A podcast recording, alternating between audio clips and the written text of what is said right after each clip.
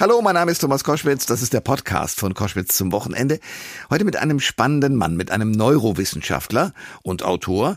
Dr. Henning Beck heißt er, der uns ein bisschen erklären kann, wie unser Gehirn und damit wir als Menschen eigentlich umgehen können mit dieser ja, Dauerkrisensituation. Erstmal haben wir zwei Jahre lang Krisen erlebt ohne Ende mit äh, Homeschooling und, und Homeoffice und äh, Shutdown und Lockdown und äh, allen möglichen Begrenzungen in unserem Leben.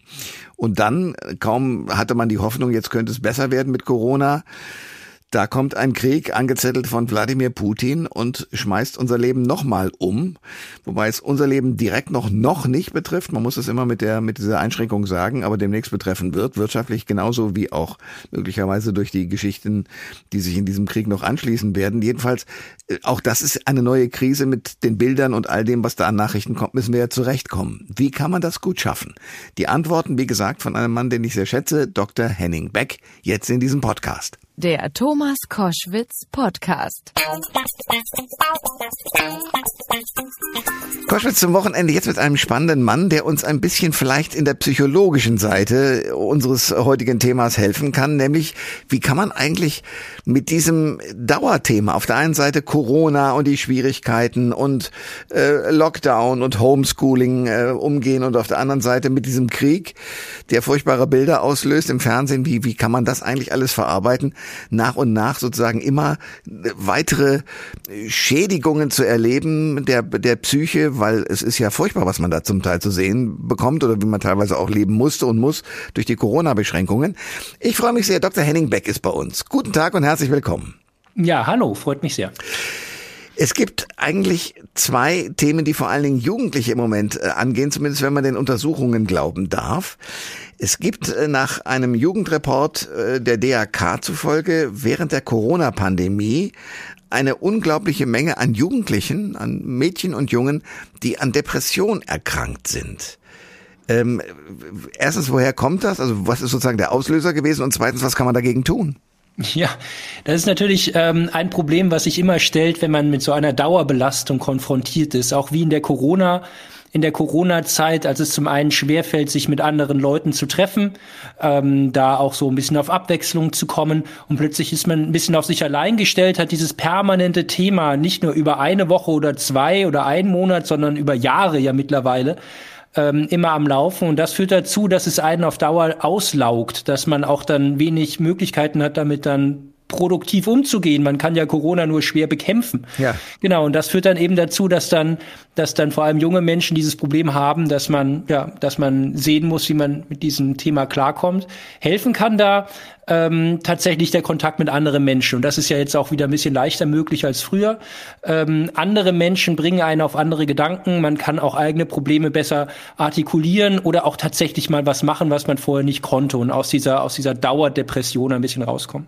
Nun ist es ja so, dass das sozusagen das eine Thema äh, noch nicht beendet ist. Es ist nur durch äh, die mediale Wirkung des Ukraine-Kriegs äh, in den Hintergrund gerückt. Nämlich jetzt ist schon das nächste Thema da, also ja. Putins Angriff auf die Ukraine und damit möglicherweise Weise, das ist ja ein Damoklesschwert, was über uns nach wie vor schwebt, ein Angriff auf den Rest von Europa. Was macht man damit, wenn man sozusagen das eine Thema noch nicht richtig wegverarbeitet hat, aber jetzt kommt schon das nächste? Das ist eigentlich ein ganz interessantes Phänomen. Wir können in unserem Gehirn nur eine Angst gleichzeitig verarbeiten. Wir können nicht vor zwei Sachen gleichzeitig Angst haben. Und wenn wir mal in die letzten Jahre schauen, dann sehen wir, dass es immer nur eine Krise war, die dominiert hat. Also es gab die Finanzkrise, die Eurokrise, die Flüchtlingskrise, die Klimakrise, die Corona-Krise, jetzt die Ukraine-Krise.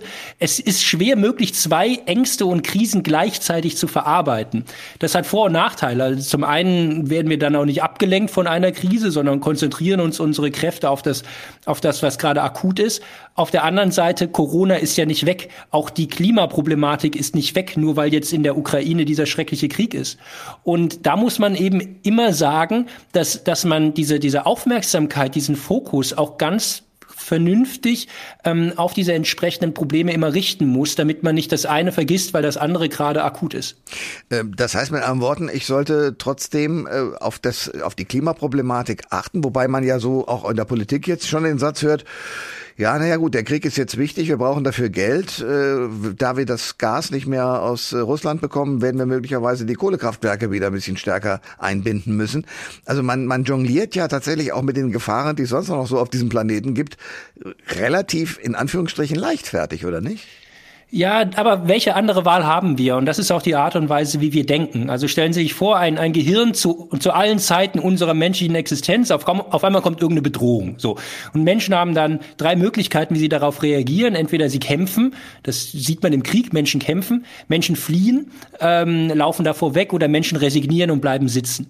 Und was man jetzt in so einer akuten Kriegssituation jetzt eben sieht, ist, man muss improvisieren. Wir müssen irgendwie versuchen, die, die Ursachen zu bekämpfen. Wir müssen widerstandsfähiger werden, wir müssen unsere Energieversorgung überdenken, aber das, das müssen wir kurzfristig machen. Aber wir dürfen auch den langfristigen Blick nicht aus dem Auge verlieren. Ja, also man kann ja das, ähm, das verbinden damit, dass man jetzt die Energiewirtschaft langfristig sowieso umgestaltet. Das ist das, was Robert Habeck auch sagt. In seinen ganzen Regierungserklärungen spricht er nicht vom Verzichten, sondern er spricht von Wachstum, er spricht von Umgestalten, er spricht von Erneuerung. Wir werden, wir werden von, von Putin und anderen Gaslieferanten unabhängiger, wenn wir eben unsere Wirtschaft umgestalten, unsere Energieversorgung und das vielleicht damit auch ein bisschen diese, diese Klimaproblematik angehen. Also man, nur weil jetzt eine Problematik extrem akut ist, wie der Krieg, heißt das nicht, dass man die anderen Sachen aus dem Blick verlieren darf. Dr. Henning Beck ist mein Gast bei Koschwitz zum Wochenende. Kluger Autor mit so Büchern wie Biologie des Geistesblitzes, Speed Up Your Mind oder auch Hirnrissig, die 20,5 größten Neuromythen und wie unser Gehirn wirklich tickt. Oder auch Irren ist nützlich, warum die Schwächen des Gehirns unsere Stärken sind. Oder das neue Lernen, deswegen haben wir beide schon mal gesprochen, das neue Lernen heißt verstehen. Jetzt äh, haben wir eine Situation äh, mit diesem Krieg, äh, die Menschen flüchten, wir haben Fernsehbilder, die kann man ausschalten. Das ist so ein Weg, sich möglicherweise auch mal vielleicht einen Tag lang aus der Nachrichtenlage zu entfernen, um nicht dauernd diesen Stress zu haben. Was ich aber auch beobachte, und da würde ich gerne wissen, was da der psychologische Hintergrund ist, dass aufgrund dieses Krieges aber auch schon vorher durch zum Beispiel die, die Flutwelle in, im Ahrtal plötzlich etwas umschwenkt. Vorher hatte man den Eindruck, es gibt nur noch Zynismus und, und Frechheiten im Netz beispielsweise. Und plötzlich ist da eine unfassbare Hilfsbereitschaft zu beobachten. Menschen sagen, ja, wenn äh, Flüchtlinge kommen aus der Ukraine, dann habe ich hier eine Wohnung und wir können, oder, oder zumindest ein Zimmer und ich kann die aufnehmen oder ich schicke Geld und, und, und. Wie kommt das? Das ist ein ganz interessantes Phänomen. Sobald eine Ursache für eine Krise sehr konkret ist, werden Menschen extrem altruistisch und extrem sozial. Sie helfen sich unüber, äh, unübertroffen. Also Menschen, die sich nie gegrüßt haben vorher, retten sich gegenseitig aus den Fluten. Es gibt keine größere Solidarität als unter Soldaten im Krieg. Die sind bereit, füreinander zu sterben. Mehr Einsatz kannst du nicht verlangen. Mhm. Und das ist immer dann der Fall, wenn die Ursache wirklich ganz konkret ist, sichtbar ist und auch zu bekämpfen ist. Also so eine Flutwelle, die kommt, da geht es nicht darum zu diskutieren, da muss man dieses Problem lösen. So. Oder im Krieg, wenn man überfallen wird, sehe ich ganz konkret, was anliegt, was, was muss geschaffen werden. Ähm, interessant ist, dass das nicht auf alle Krisen zutrifft. Also wenn die Ursache nicht so eindeutig ist und wir uns nicht solidarisieren können gegen einen gemeinsamen Feind, wie eine Flutwelle beispielsweise, ähm, dann sind Menschen nicht so sozial. Das haben wir in der Corona-Krise gesehen. Da gibt es keine eine Ursache dafür, für diese Krise, sondern jeder ist irgendwie die Ursache. Dieses Virus ist irgendwie überall und unser Verhalten ist das Problem. Und dann werden Menschen auch antisozial, werden egoistisch, meiden andere Menschen und werden dann, ja, kapseln sich so ein bisschen ab in der Gesellschaft. Und das liegt daran, ähm, dass es eben nicht so sichtbar ist. Und Sie haben es gesagt, je konkreter die Bilder sind, je konkreter ich sehe, woran es liegt, desto mehr sind Menschen auch bereit, füreinander einzustehen.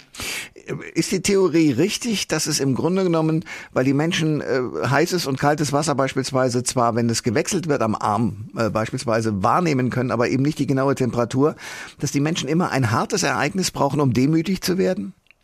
Und sie, verbrauch, äh, und sie brauchen vor allem ein Bild. Sie brauchen einen ganz konkreten Schnitt in ihrem Leben. Das, das erleben wir ja auch ganz persönlich. Also wenn man sich überlegt, wann haben wir unser Leben geändert, das passiert häufig an ganz konkreten Ereignissen, ähm, wo man plötzlich alles über den Haufen wirft und sein Denken in Frage stellt. Und man darf nicht vergessen, ja, also Menschen, die sind clever. Menschen sind clevere Lebewesen, ja. Aber Menschen sind auch sehr faul in ihrem Denken. Ein Gehirn ist das faulste Organ, was wir kennen. Und was ein Gehirn macht, ist versucht immer Routinen, Gewohnheiten, Automatismen Automatismen so einzuschleifen und unser Leben geht in Gewohnheiten permanent vor sich hin. Und wir hinterfragen uns da nicht. Und erst wenn wir ein Bild haben, was uns aufrüttelt, ein Ereignis, was uns ja aus dieser Komfortzone herausbringt, erst dann fangen wir an, uns wirklich auch zu hinterfragen und wirklich unser Verhalten zu ändern. Dr. Henning Beck ist mein Gast bei Koschwitz zum Wochenende. Wir reden über ja den Umgang, den psychologischen Umgang, den äh, mit unserem Gehirn möglichen Umgang der Krisen, die wir im Moment so erleben. Und es sind ja mehrere. Wir haben es schon gesagt, natürlich ist es dieser Krieg in der Ukraine und dieses unvorstellbare Leid, was da über dieses Volk gekommen ist und, und die Auswirkungen erleben wir, indem Menschen in alle möglichen Bundesländer flüchten. Wir, wir sehen die Bilder im Fernsehen und, und die Reaktionen drauf und stellen mit Fassungslosigkeit fest, dass in plötzlich in Europa ein Krieg stattfinden kann. Es gibt aber natürlich nach wie vor die Klimakrise und es gibt nach wie vor auch die Corona-Krise und äh, die Zahlen, die Inzidenzen steigen nach wie vor. In Deutschland interessanterweise am höchsten im Gegensatz zu anderen Ländern in Europa. Ähm, und es gibt etwas, was sozusagen auch ein, ein Fakt ist, nämlich man musste plötzlich, weil es die Corona-Krise gab, Homeschooling betreiben. Ähm, warum hat das eine so traurige Wirkung bei vielen hinterlassen? Ja. Das muss man tatsächlich sagen. Also wenn ich mir vorstelle, zu Hause gesessen zu haben und nicht in die Schule zu gehen und da die anderen Leute zu treffen, das macht was mit einem. Denn Lernen ist ja mehr als einfach nur Wissen ins Gehirn reinpflanzen. Ja, Wissen ist nicht wie ein Sack Reis, den ich von A nach B stelle. Wissen ist, das, das speichere ich nicht im Gehirn ab, sondern ich, ich erlebe das, ich, ich muss mit anderen Menschen zusammenkommen. Schule hat ja auch nicht nur die Funktion, dass irgendwie ein Test am Ende bestanden wird, ja, sondern es geht auch darum, dass ich mich mit Freunden treffe und soziale Kontakte aufbaue. Ich lerne zu leben, ja, und dazu brauche ich ein Umfeld und nicht nur einen Bildschirm vor mir. Ähm, es ist gut, dass wir solche Techniken mittlerweile haben. Man stelle sich vor, so eine Pandemie wäre vor 20 Jahren gekommen, ja, da hätten ja. wir aber ganz schön traurig da reingeschaut. Ja. Ähm, aber nichtsdestoweniger, also gerade für junge Menschen ist es ja nichts wichtiger, als mit anderen Leuten zusammenzukommen und die Welt zu erleben und auszubrechen und Regeln zu brechen und, und dann wieder sie zu befolgen. Aber die, ähm, aber das ist das, was unser Leben ausmacht. Ja, und, und so eine Krise, das wird, also gerade was für junge Menschen in den letzten zwei Jahren erlebt haben, das, das werden wir auch erst in den nächsten Jahren und Jahrzehnten feststellen, was das mit einer Generation macht. Jetzt gibt es eine große Studie vom vergangenen Jahr mit 10.000 Jugendlichen, die da zur Klimakrise und ihrem Blick auf die Zukunft befragt wurden. Und 75 Prozent, also mehr als zwei Drittel sagen, die Zukunft ist beängstigend. Ist das symptomatisch für diese junge Generation? Also woran liegt das, dass vor allem junge Leute so pessimistisch sind in Bezug auf die Zukunft? Vor allem ist, ähm, was wir in den letzten Jahren erleben, das Problem, dass wir so viele Krisen haben, die so überwältigend zu sein scheinen, dass wir gar nicht mehr die Möglichkeit haben, selber was zu tun. Also wir, wir reden zum Beispiel über die Klimakrise, wir sehen, was für massive Auswirkungen das haben wird und was soll man dann irgendwann tun. Und dann demonstriert man dann zwei oder drei Jahre und sieht, oh ja, aber so wirklich ändern, puh, ja, sehe ich jetzt nicht. Mm.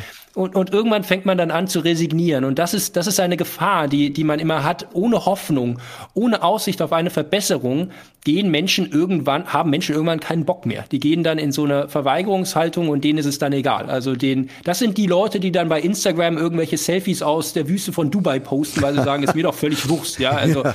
geht die Welt halt unter, aber ich feiere vorher noch mal. Und das ist, und das ist so ein ganz typisches psychologisches Verhalten, ähm, weil zu wenig Hoffnung und zu wenig konkrete positive Perspektive besteht.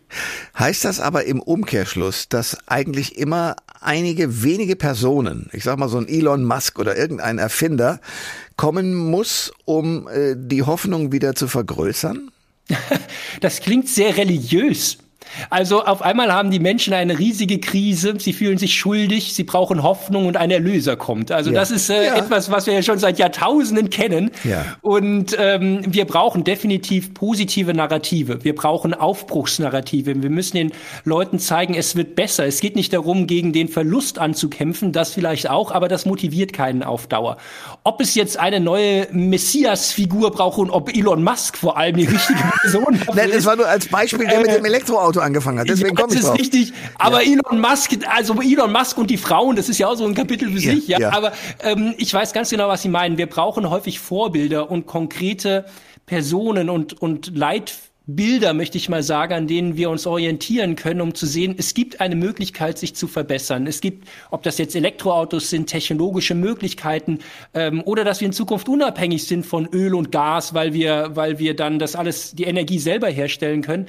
Ähm, oder irgendwelche Plastiktüten, die verrotten, die ich einfach wegschmeißen kann, weil sie sind wie, wie, keine Ahnung, wie eine Obstschale. Also will sagen, wir brauchen diese, wir brauchen diese Erzählungen.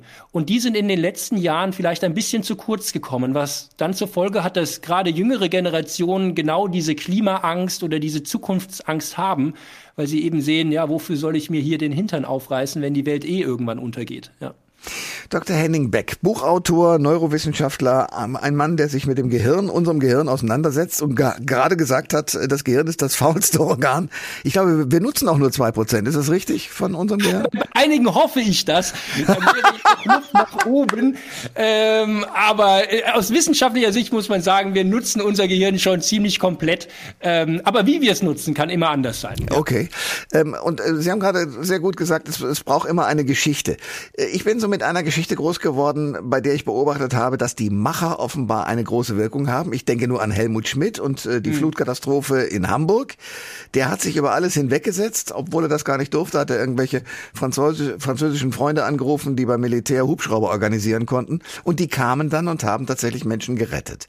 Mhm. Äh, mit anderen Worten, ich will auf etwas hinaus, was zu tun hat mit diesem Gefühl, ich kann als Macher etwas her, her, ja, hervorbringen und, und rumreißen. Warum sind in der Politik und in den ganzen ähm, ja, westlichen Staaten die Macher scheinbar so ausgestorben? Ja. Das liegt vielleicht auch daran, weil die Probleme jetzt ein bisschen anders sind als früher. Also so eine Flutkatastrophe ähm, kann ich ja recht sagen wir mal, recht konkret und präzise bekämpfen. Wir sehen ja jetzt auch in der, in der Ukraine-Krise, wie auf einmal westliche Länder zusammenhalten, was man, vielleicht hat Putin gar nicht so sehr damit gerechnet. Es ist vielleicht auch ein bisschen überraschend, ja, wie stark die, ja. die Europäer jetzt auf einmal zusammenstehen. Auf einmal sind Macron und, und Scholz ziehen da an einem Strang. Die Briten sind aus der EU ausgetreten, aber geben maximalen Support.